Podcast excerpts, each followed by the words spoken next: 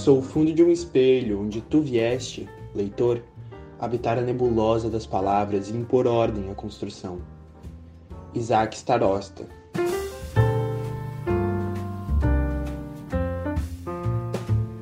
Da Estante, seu momento de leitura com a rádio da universidade. Olá, queridos ouvintes, eu sou Liz de Bortoli, dando início a mais um dia de leituras nesta semana. E para me ajudar com essa tarefa na técnica, temos Jefferson Gomes. No decorrer desta semana, estamos lendo poemas do livro Amor ao Porto, de Isaac Starosta. Em comparação com as anteriores, as estrofes de hoje são mais extensas. Elas ousam pincelar um cenário das partes da cidade que não estampam os cartões postais.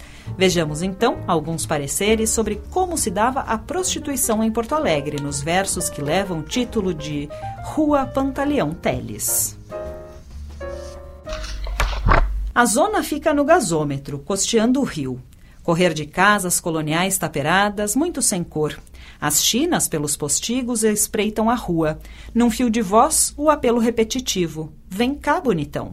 Os bonitões reunidos leiloam metros e metros de coxas, seios, bundas. Planejam frases eficazes. Querem ser professores das novatas. Compre os novos profiláticos a custo de apenas cem réis.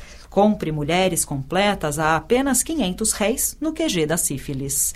Francesas altivas, morenas nativas, humildes, resignadas. À luz do abajur vermelho, a ordem é deixar de lado a timidez e ir à luta. Prossegue noites e noites o ataque sexual graças à cobertura antibiótica. Adão precisa mostrar que é homem. Eva recolhe os lucros da demonstração. Cada ato se acompanha de um orgasmo obrigatório rubricado no livro de presença. Cada homem acaba depressa para dar lugar ao seguinte da fila. E assim a sociedade espelhe a sua sobrecarga de sêmen na Pantaleão, rua predestinada. Neste programa trabalharam Liz de Bortoli, Mariana Sirena e Guilherme Gabineski.